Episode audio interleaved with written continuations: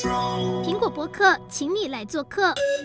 大家好，我是七里人妻，今天要来跟大家聊一聊的是比较 Mom's Talk 的话题了。这个许多家长呢，应该都会很关心小朋友长不长得高的问题，而且这个问题呢，随着时代演进哦，想必还是。非常多家长心中非常纠结的问题，因为像是这个成绩来说好了，时代在进步，有些爸妈可能观念也会转变啊。这个成绩考得好不好没有关系，但是这个切他乌他伯伯要给新冠呐哈，很多爸妈还是放不下，还是希望说身高至少不能够太矮，但是怎么样能够让孩子长得高，或者说至少不要长得太矮呢？我们就要请到这个权威的医师来替大家解答了。我们今天邀请到的是爱群儿童成长诊所的医师，呃，这个杨晨杨医师，医师好。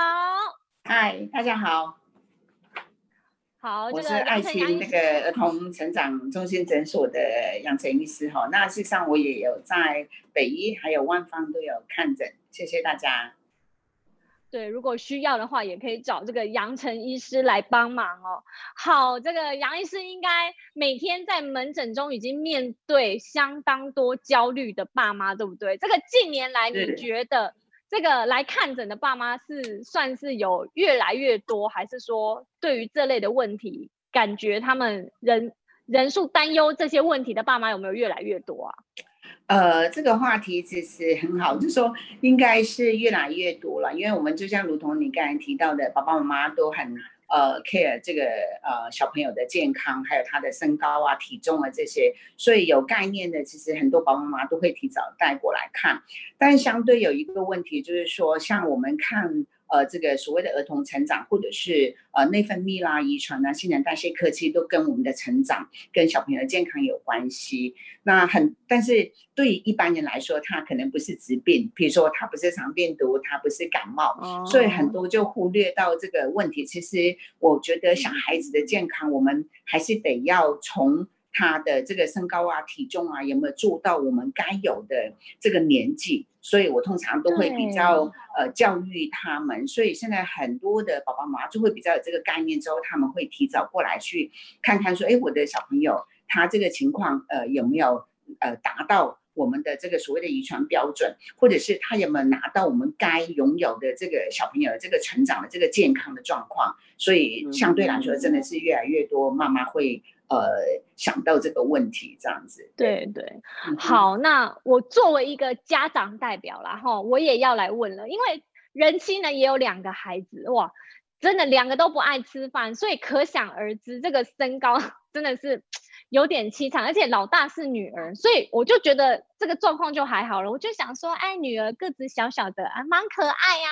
然后等到儿子的时候呢，个子呢也就小小的，而且是非常小，哎。哎，真的，我我讲给大家听，我不知道大家会不会觉得夸张。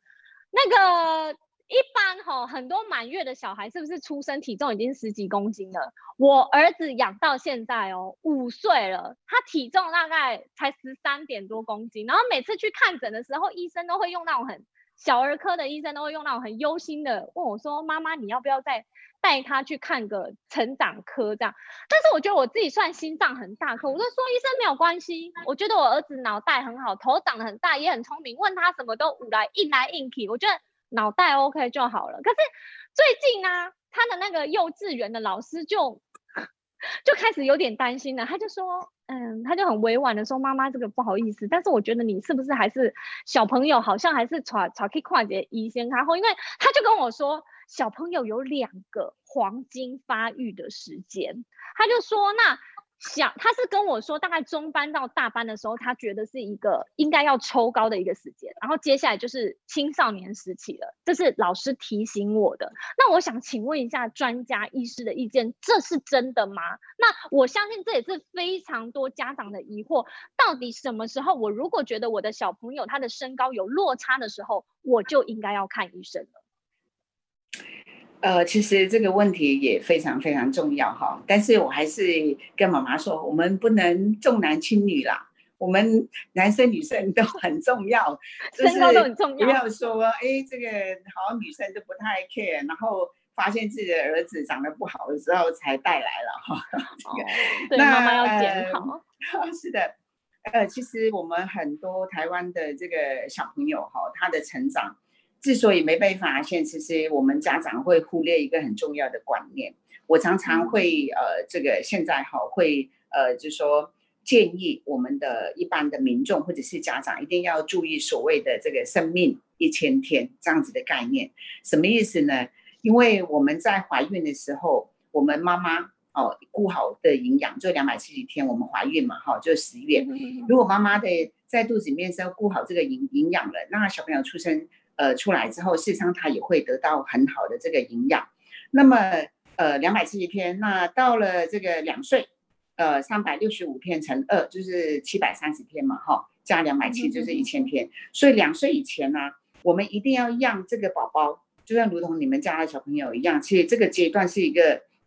很重要的阶段，而不是说六岁之后哦。两岁以前是两岁以前，我们也顾好小朋友的头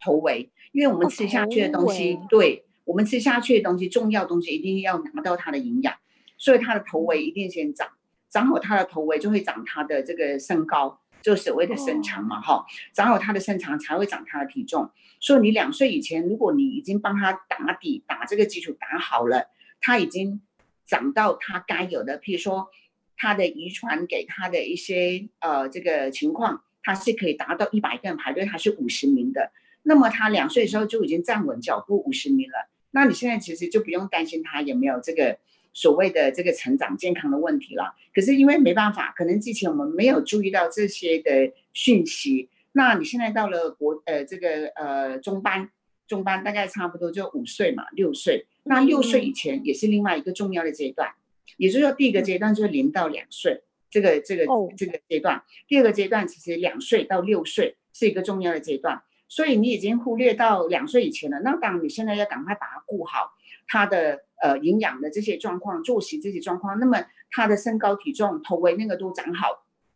我们小朋友的头围其实他差不多到七岁以前就已经长好了，所以六岁是一个也是另外一个重重要的阶段。零到呃两岁到六岁这段时间，也就是我们常常说上幼稚园的时间嘛。可是这段时间我们很多都是双薪的家庭，爸爸妈妈照顾小朋友，然后都会带学校，这段时间我们的营养反而是要更要顾好的。关于这段时间，我们要忽略掉了。那么到六岁到十二岁是才是另外一个最最重要的阶段。所以理论上来说，我们刚才说的那个几个重要阶段，大概就分这三个了，就零到两岁，两岁到六岁，六岁到十二岁是这样子的这个呃的记录。那你另外提到一个问题，说，哎，我怎么样，我我才才知道这个小朋友长得不好呢？其实我常说的一句话，小朋友绝对不能跟别人比。不要跟邻居、跟同学去比，一定要跟自己比。也就是说，跟自己比的意思就是说，爸爸妈妈遗传给他的，不管身高，不管他的体质哦，这些东西，他要跟他自己比。所以，当你发现哦，他的这个身高的比例跟遗传给他的这个比例比来看，他长得很很小的，就是不对、不及格的。那么这个时候呢，你就要很注意这方面的问题，然后。要怎么注意？就是评估他的身高，还有他的体重是不是在我们的正常的这个曲线图。其实这个是我们要看曲线图的，不能说哎看起来瘦瘦，或者看起来不胖，或者看起来他不会很高，其实都不能用看起来。我们是真的有这个证据，有这个数据。所以我常常教爸爸妈妈说，我们一定要学会怎么看我们的儿童健康手册的这些。曲线图，嗯，嗯，就是说它的那个生长曲线其实是要固定追踪的，包括它那个头围，对不对？那当然，它有没有落在那个落点上？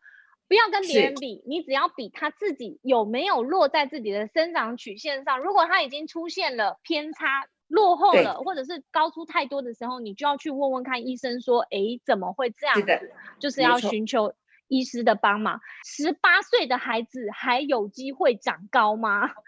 这个这个医师可以回答。他说是女生，十八岁的女生。Okay. 理论上哈，我们女生的骨头骨头的年龄只能长到十四岁，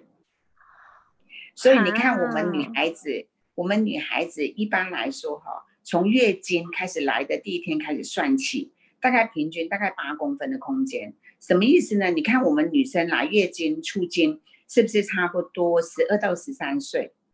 对对嘛，哈，对，我们平均大概十二到十三岁来出经。嗯、那假设她十二岁来了，我们的她的骨龄跟她的年龄也是十二岁，她是不是还有两年的骨龄？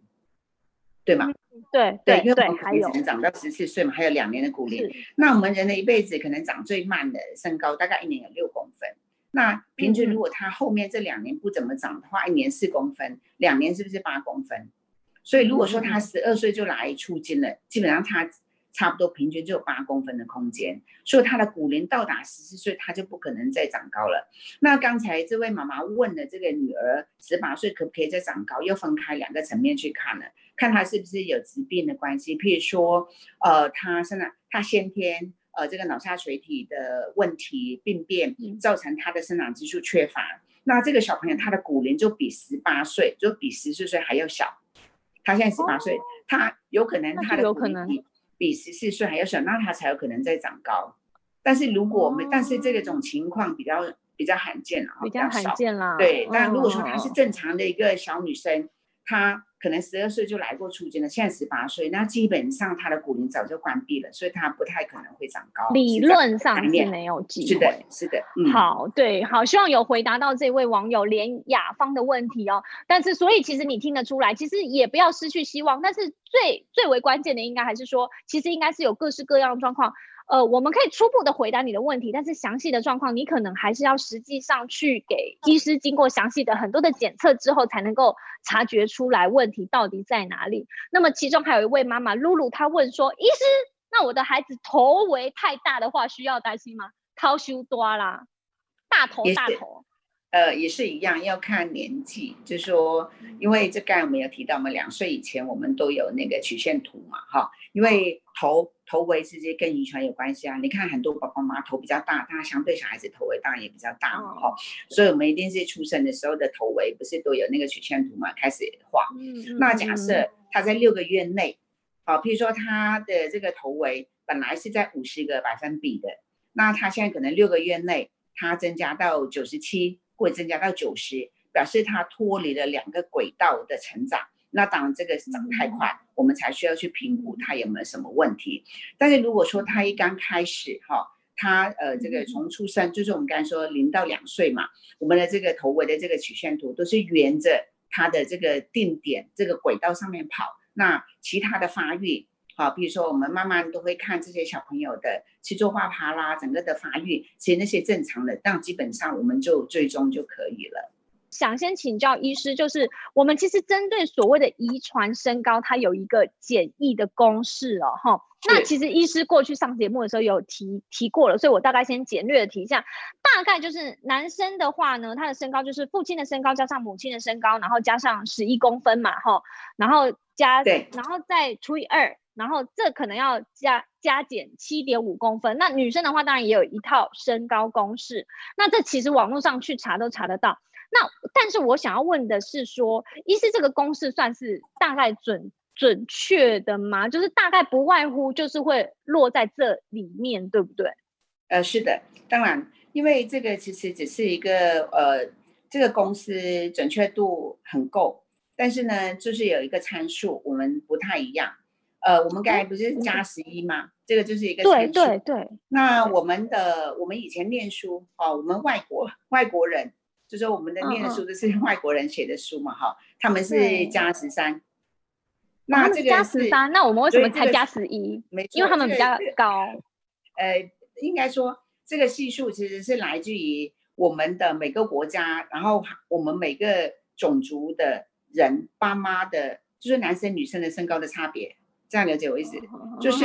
这个十一，还是有一些先天上的限。我们现在台湾，我们现在台湾大概爸爸跟妈妈差异十一公分的概念，所以基本上我们是用这样子的方式算出来。嗯、那有一些呢是加十二，所以你网络上面可能看到有一些公司是呃、哦、男生就加十二哦，因为就是他用呃这个我们男生女生的这个平均的这个身高的差异，这个就是一个系数，所以基本上算出来我们都呃符合我们。这个家庭里面的这个遗传，它最后达到的身高，这个是没问题的。嗯嗯嗯嗯嗯，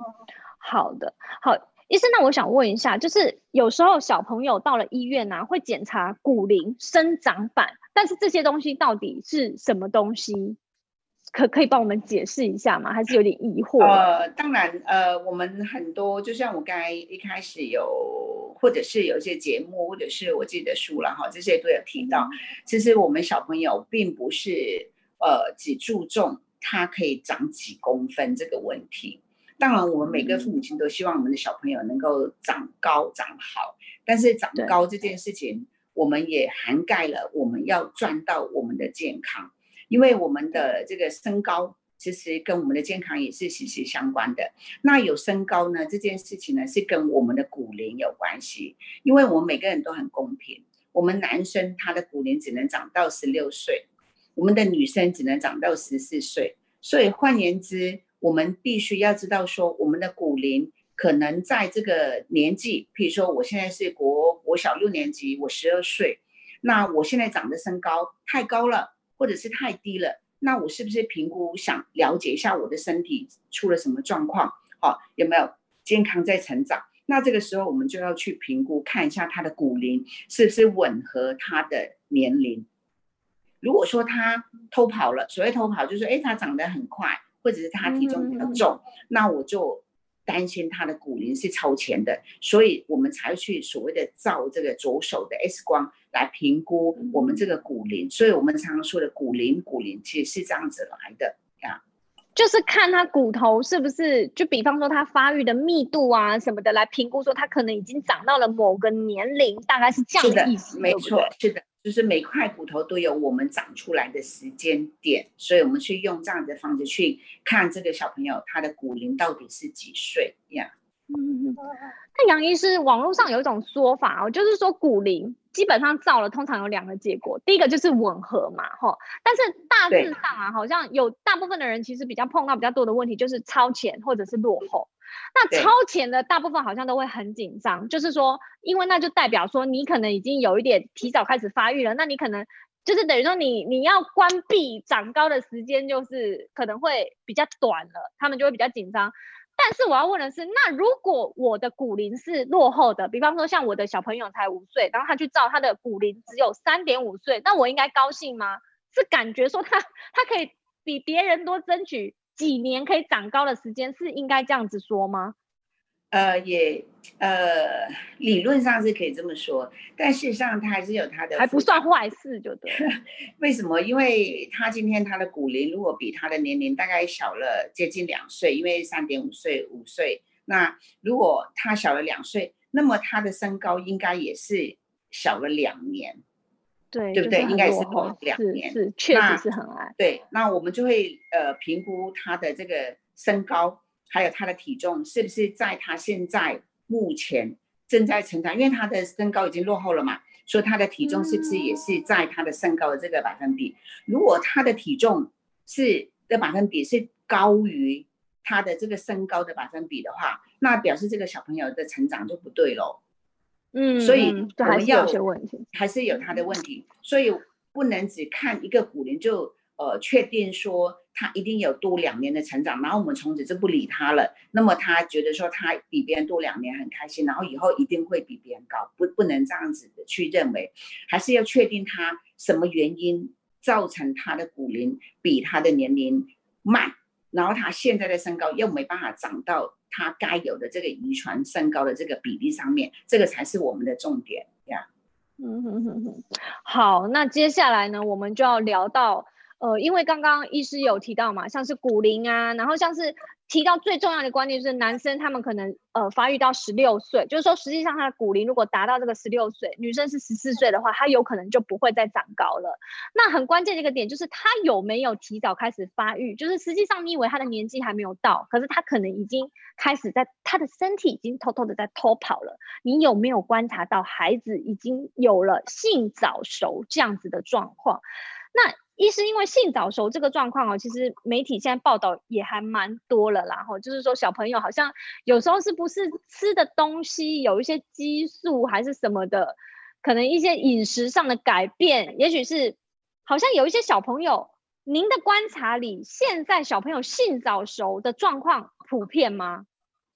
呃，其实要看我们怎么样定义性早熟这件事情，因为我们都知道说，其实每个人，比如说呃，提早来月经，也许我们觉得他是性早熟，那事实上这件事情就是天时地利人和。因为我们一定有跟遗传有关系，好，就说，比如说原来的早啦，或者是提早发育这件事情，跟我们的遗传有关系，那跟我们的生活作息有关关系，跟我们吃的东西其实有关系。那很多人是有这个体质，他可能不不一定呃发展到这个性早熟，所以我常常跟家长分享，就是说天时地利人和。可是这个东西太复杂了，那我们不可能教你一套有效的方法。去怎么去评估他是不是有性早熟？所以我们都会用一些他临床上面的表征，很简单哈，就是说一个女生基本上她在八岁以前她不能有乳房发育，所以她八岁以前如果有乳房，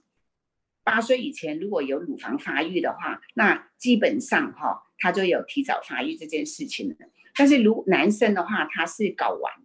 他是睾丸开始发育，就是说以睾丸发育这件事情，所以我们一般来说都会用这样子的方式去评估这个小朋友他有没有这个呃性早熟的现象。但是因为现在其实也很也很普遍了哈，我们的这个早熟的现象就跟我们的呃体重所谓的肥胖其实是有关系的。哦，有关系，就是肥胖其实是会导致性早熟的嘛。可是过去阿嬷拢讲，哎、欸，你都爱吃较大颗嘞，要先这样子才能够长高的时候才能够化为抽高的能量，你是按呢讲吗？呃，其实我们这也是一个迷思了哈，就是说很多爸爸妈妈都觉得说，哎、欸，我们一定要。呃，长高先养肉，对，先有呃长胖，呃，有了这个体重，然后才有本钱长高。那事实上，我就刚刚也提到嘛，我们小朋友其实他正在成长，然后能量不灭定律，就是说我们吃下去的东西一定是重要的东西先拿到，所以我们该开始一定是长好我们的头围嘛，哈，头围啊，然后还有再来就是我们的身高，我们的身高是我们的骨骼、我们的肌肉堆积起来的嘛，所以一定是长好我们的骨骼的这个健康，我们才会到。呃，吃下去有多余的一些能量，我们才慢慢长我们的体重嘛。像我们大人，其实我们头围也不可能再长了，我们的身高也不能再长了。所以，我们吃的便当，如果你今天没有消耗掉，当然就长我们的体重，哈，是这样子的概念。所以，小朋友呢，其实我们最主要还是看他的成这个身高，他有没有长到我们该呃有的那个曲线图，再来才会算他这个体重。那为什么很多人有这个迷思，说，哎，我体重长好，我发现它长很高，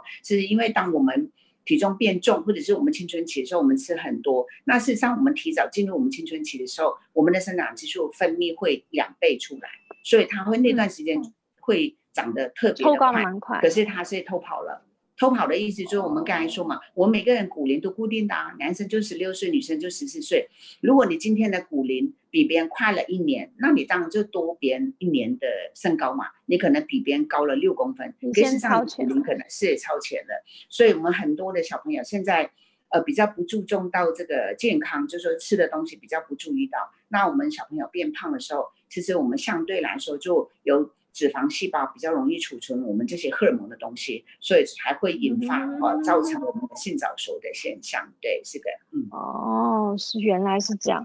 好，那我们接下来再回答几个网友的问题。一是有一位网友请请他问说，他的小朋友是女儿，现在九岁多，然后我觉得他的问题其实是蛮多家长的疑问，就是他说快满十岁，但是最近半年完全没有长身高。那都停留在一百四十四公分，他很担心。我觉得有些家长就是会觉得说，哎，是不是我只要某一段时间，半年里他没有长高个一两公分，或者是一年里他没有长高个几公分，就是觉得停滞的时候，这是一个需要赶快去看医生的状况吗？还是说其实是有时候是可以允许，比方说半年休息一下，然后 也许再观察一下，他就会再长啊之类的。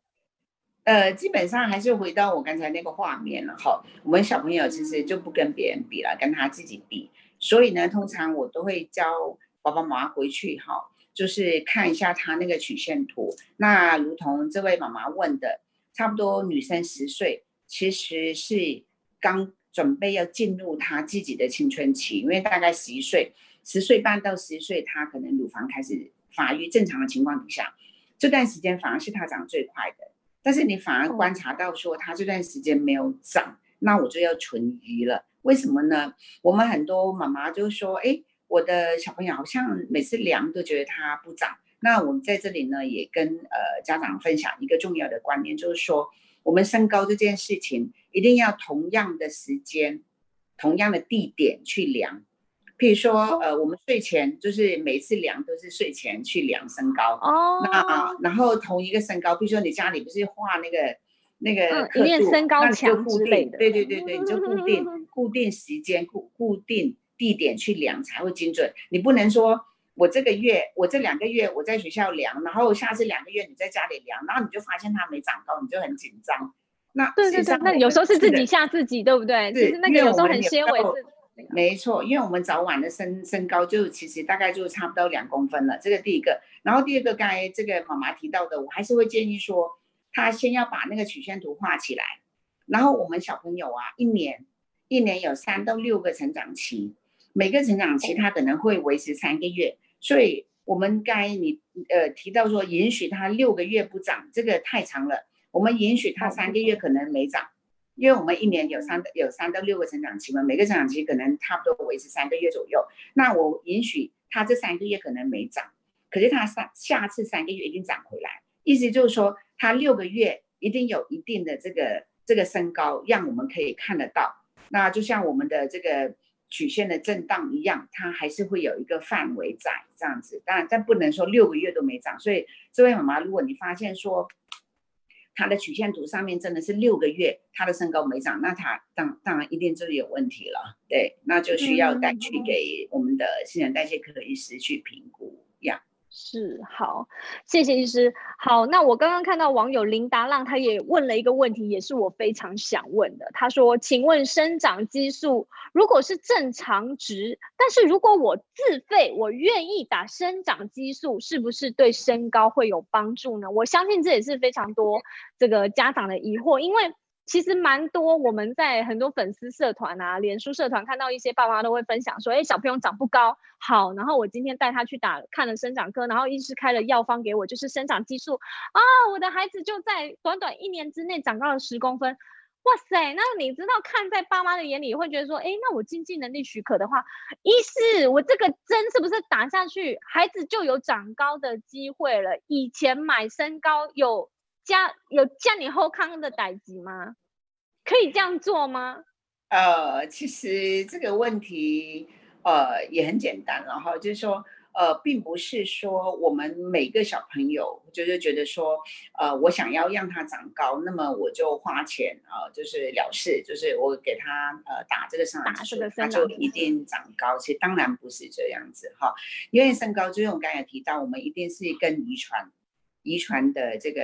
潜力是有关系，所以通常有疑虑的妈妈觉得说，哎，我觉得说他真的达不到我的遗传的身高，那我也发现说我该做的都做了，譬如说，呃，我也早睡觉啦，我的营养也顾好啦，呃，杨师叫我运动，我也去运动啦，可是小朋友他还是没办法长得这么好，那我想确定他有没有呃需要去。呃，打生长激素，或者是需要做什么事情？那其实这也是真的，如同你说的，很多呃爸爸妈妈的疑问。但事实上，针对这个问题来说哈，其实我们是非需要做非常非常详细的评估跟谨慎的评估。为什么呢？因为生长激素这件事情，我们平常日常生活里面，我们只要做到基本上三件事情，它自己就会分泌了。除非你身体里面真的是有一些疾病存在。他没办法如如愿啊如期的分泌给我们。譬如说，我们只要早睡，我们晚上大概九点到凌晨三点是我们的这个生长激素分泌最好的这个时间点，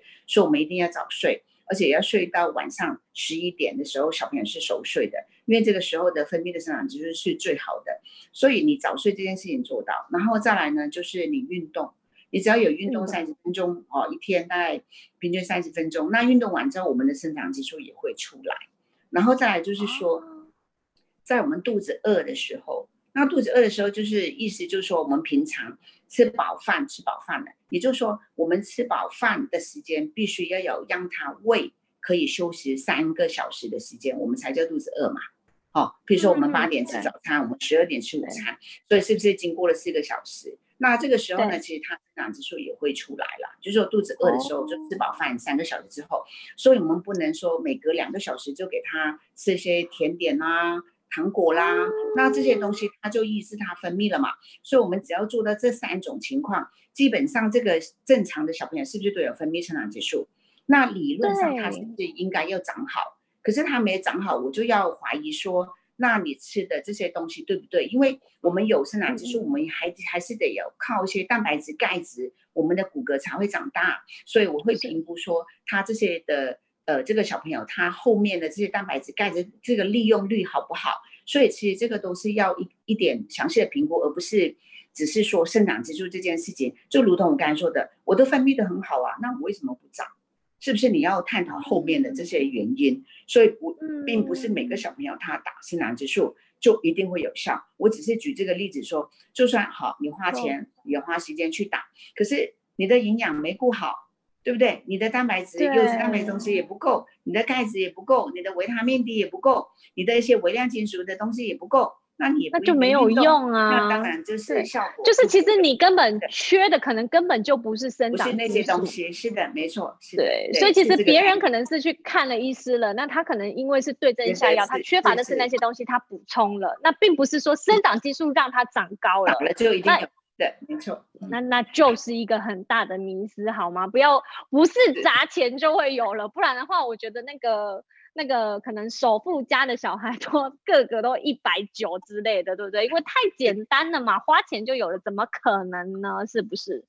好，那嗯，我也想问一下医师哦，就是那有些我我们来聊一聊这个迷思的问题好了。刚刚医师就有讲到一个其中迷思之一，就是关于很多人会。以为说吃胖一点就可以长高，那其实这不是，这是一个迷思，而且有可能过胖的体重还有可能导致孩子他呃太早性早熟，那反而可能呃缩短了他能够长高的时间，这就是一个迷思。那我想问一下，有些说法还想知道是不是真的？有人说什么拉筋、练跆拳道、练芭蕾那些会长不高，医师有这样的说法吗？呃，理论上一般来说，是我们不建议在青少年，也就是说，在我们的国中前练举重啊、负重的这些运动啦。那至于其他的运动，其实理论上不会有太大的影响，因为我们呃，当我们运动完之后，事实上我们拉筋本来就是一个放松嘛，好，就是需要去做的这些呃运动不会有影响，但是很多妈妈。呃，爸爸他们呃送小朋友去运动，比如说不管是练芭蕾啦，或者是踢足球，其实那个只是一个我们正常的这样子的一个运动量。我们还是希望小朋友他能够长高。我们刚才也提到嘛，还是他的骨骼跟肌肉。那如果你的肌肉不够健康、不够强壮、不够好，其实它也会影响到我们的骨骼的成长嘛。所以这是我们。应该要认知的，所以很多妈妈就诶踢足球，因为她还是用跑或者是有时候蹲，那我们还是要做一些平常跳高，就是跳跃的这个动作。所以不管她是练芭蕾，或者是呃常常拉筋，或者是呃跆拳道，她那个都是扎马步然后去跳，但是我们还是需要用纵向的跳高的这个动作。所以在呃门诊，其实我都会比较严格要求小朋友一定要至少。呃，跳绳就是纵向的这个动作，至少五百下，也是这样子的概念。嗯，是的，嗯。哦，医师，那你能不能建议我们几个比较有呃有助于长高的运动？因为有一些说法就是说，好像就是您说的，就是人家说那种打篮球，因为你会有那种弹弹跳的动作嘛，对不对？然后跳绳。然后呃还有没有其其他？但是也有一种，他们说像游泳，虽然游泳不是纵向的，但是他们说游泳对于长高也有帮助吗？呃，其实基本上就是生长嘛，就是因为它必须要用去，还是因为它会这样很努力的往前拉这样子的感觉。然后第二个就是这个运动，其实任何运动对身高当然都有帮助。为什么？因为你运动，你本来就是我们的血液循环，我们的肌肉、骨骼那个都会长好。但是通常每个小朋友。的运动有时候没有办法那么规律，所以我都会说要求呃小朋友每天至少加总起来至少也有三十分钟的运动。可是这三十分钟的运动呢，是不包括我们纵向的跳跃的动作，就说这是两件事情。你可以打篮球，你可以游泳，可是跳绳这件事情是必须的，就是说两件事情、哦、就是还是要做。对对对，不是不是或，就是说哎，不是今天我们有运动就 OK 了，就取代了跳绳。其实跳绳还是最好是每天都要做。对对对，所以所以说任何的运动其实都会有帮助，任何的运动。嗯、可是运动完之后就拜托就不要马上饮料喝下去，因为我们很多运动口渴，哦、那不行，一定要就是说你运动完之后你口渴，你只能喝白开水。因为这个时候，我们运动，我们刚才说运动完之后，我们的生长激素会出来呀、啊，所以你不能一杯饮料喝下去，那就前功尽弃了，我们的生长激素就不出来了。我观念错误了。呃，那那那要运动完之后，应该要让他饥饿多久，我们才可以再让他喝一些？基本上我们大概至少一个小时啦，对，啊、所以你先喝水，对，是至少嗯，因为我们至少喝白开水，那就不能喝饮料这件事情，对。嗯，哇，这个真的很关键，而且我有看到，真的爸爸妈妈都有注意到重点，所以他们很关心。我赶快来帮你们问一下，好几个妈妈刚刚很认真听杨晨医师在说，所以他们也想要问了。因为幼儿园呢、啊，其实都会怕小朋友饿，都会给他们吃一点点心。然后这个家长就问说，那他下午三点的时候给了小朋友吃点心，然后他四点半接小朋友，可是小朋友就又说很饿的话，这个家长说是不是？杨晨医师给他建议，就不要再给小朋友吃东西，就让小朋友忍到晚上六七点吃晚饭，这样才是正确的。呃，这个也是分两个层面啊。第一个，呃，忍住不给他吃，那有时候小朋友真的是肚子饿啊，哈，所以这个是有两个组呃群组的问题。第一个就是说，我们要呃确定这个小朋友。他一天所需要的大卡数，就是说所需要吃的营养成分有多少？因为这个呃吃下去的东西总共有三样东西，有我们的能量嘛，蛋白质、脂肪，还有我们的碳水化合物。所以我们就是要让这个小朋友确定他一天所需要的能量有多少，然后分分配三餐给他吃嘛。那但是有些小朋友可能他就吃得下，可是有些小朋友可能。他就是所谓的你们觉得他吃不下，像我家他是不是他是不是就是所谓的少量多餐嘛？对不对？那你说不给他吃，他肚子饿啊。所以我们这个的营养方面，我们就是刚才提到一个重要观念，我们就算少量多餐型的小朋友，我们一定也要餐跟餐之间一定要呃超过三小时，这样懂我意思？就是说。你十一点半，你你幼稚园可能十一点半吃午餐，他可能吃不了那么多，他可能三四点就肚子饿了。可是至少你一定要超过三个小时之后，那你三个小时之后吃的那个那个点心呢，也是要看这个小朋友他一天内的那些蛋白质的量够不够。如果真的是不够，可能我们就是不要补充那些碳水化合物含碳水化合物比较多的东西，比如说甜品这种，就是说可能会给他一些。含糖的碳水化合物比较少的，比如说呃鸡蛋啊，然后一杯牛奶呀、啊，这个都是我们的点心，就是以这个方式去补强他没办法做到说只吃三餐这件事情。嗯，这样的中间给予一点类似像这样子的食物，蛋白质的东西，对。嗯、但是呃，但是呢，我还是会比较跟呃刚才。爸爸妈妈提到这个问题，我们还是第一步最重要的，还是要了解这个小朋友他一天所需要的能量，所需要的东西是符不符合他这个年纪所需哦。我们一定要精算到这样子，我们才会知道怎么分配他一天所吃的这个呃分量，还有他的这个种类。因为我们刚才提到嘛，我们有一次的这三个东西一定是。优质蛋白质要呃比较足够的，好，大概再来就我们的脂肪，再来就是我们的碳水化合物，其实这些东西都要和一定的比例，那我们的人体才会长得很好的。所以第一步还是要做到这件事情，而不是呃觉得说，哎，杨师说这个时间不能吃，那我们就一定不能吃。那如果但是如果这个小朋友其实你发现他吃的东西的量都还蛮均衡的，就如同我刚才说的那个方式了，你至少第一个。哦，退而求其次，我们一定要做到三个小时以以上，然后做不到的话，那我们可能就以优质蛋白质的东西来作为它比较点心上面的这个种类。嗯嗯，医师，刚刚网友很可爱，他们还有人问哦，这个如果那个跳绳他想说纵向的，他说用跳跳床可以吗？他可能想说有些还跳的不是很好，他说在跳跳床也算吗？很多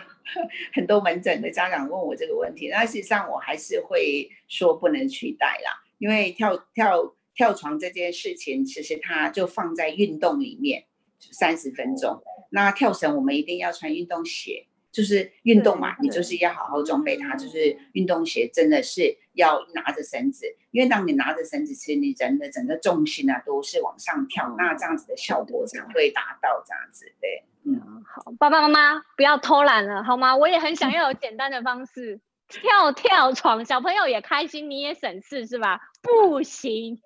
请拿出你的跳绳，好好的训练他。每天五百下，因为我我觉得应该是说他他其实真的就是说那个运动量才有办法确保是足够的，因为其实那也蛮他全身都要平衡之外，而且他要穿球鞋，然后他脚底跟地上也会有那种震震动啊，有些东西其实应该不是说你用别的动作可以取代的，对不对？哈，没有那么简单，请大家都要认真一点。好，大家很认真很踊跃的发问呢，一是他们这个问题应该是在。问那个刚刚运动完，他们想问说：医师，舒跑可以吗？医师，牛奶可以吗？但是是不是应该都是回归到刚刚的问题，就是说牛牛奶应该是可以给予一点点、啊。对的，那舒跑舒跑是不是有点算是像含糖饮料？要看要看里面的成分嘛，因为有一些。就像以前我们小时候，我们运动的时候，我们都自己加点盐巴在白开水就就好了嘛。哦、对，就是因为我们出汗嘛，就就是补一些钠离子，就是盐巴这样子。那舒跑也是这样的概念嘛。嗯、可是因为我们现在呃担心的就是说，它这个这些舒跑，它可能有一些其他的成分进去，呃，一些果糖或什么的，嗯、那只要是甜的东西都不行。很简单，嗯、好，只要有甜的，听听到了吗？医师的话要听。好好，时间到了，最后我想请杨晨医师再来帮我做一次最后的总结，就是说，如果想要帮助孩子长高的话，爸妈们能做的事，能不能够请杨晨医师再给爸妈们整理一次建议？这样子。是的，其实很简单。第一个，我们必须要知道说，呃，我们的遗传的身高是在哪一个哪一个百分比？那么现在第二步就确定你的小孩子他现在的身高哦，是不是在我们该有的遗传给他的这个百分比，然后他的体重有没有超过他现在身高的百分比，这两个其实很重要的呃因素。那评估完之后呢，发现他真的有问题了，那我们第三步要做的就是我刚才提到的，好，那三部曲，第一个。就是我们一定要早点睡觉。国小的学生，我要求他一定要十点以前了。那国中，因为有时候他们都要补习，所以我已经退而求其次了，十一点啊。所以就是一定要早睡。那么第二个呢，就是每天一定要三十分钟的运动，以及跳绳五百下。那第三个啊，一定要记记得的哈，就是我们的餐与餐之间，哈，绝对不能喝饮料、吃。饼干、甜的这些东西、甜食哈，我们都是不能呃呃去呃呃使用它的。那么最后一个就是我们刚才说的嘛，我们呃除了呃做到这三个之后呢，我们就要看它一年，就是说三个月，三个月它长的公分数，基本上不管它是在哪一个曲线图，它三个月一定要有一点五公分。所以如果说三个月一点五公分，那六个月至少就三公分嘛。所以如果说你这个小朋友，你发现他在学校的成绩单里面那个成绩单都有身高体重嘛，你发现一个学期就六个月，他没办法长到三到四公分，那么你就是要非常呃注意哦、去检视他这个曲线图，还有刚才说的这些原则，他有没有做到？如果没有这个时间点呢，我们就要赶快去注意呃他的这个健康还有这个成长的问题了。谢谢。嗯，好，今天非常谢谢杨晨医师的分享。那么也相信呢，爸妈今天应该收获良多。那今天最重要的概念就是爸妈要记得了。不要跟别人比，好不好？就是我们也把孩子的成长记录呢记录下来，让孩子跟自己相比。那我相信最重要的应该是爸妈心中永远的期盼，就是孩子只要是健康的，我觉得那应该就是最棒的事情了。那也谢谢杨晨医师，也谢谢今天听众和我们一起分享。那我们今天就聊到这边了，我们下次见喽，大家拜拜。谢谢，拜拜。拜拜。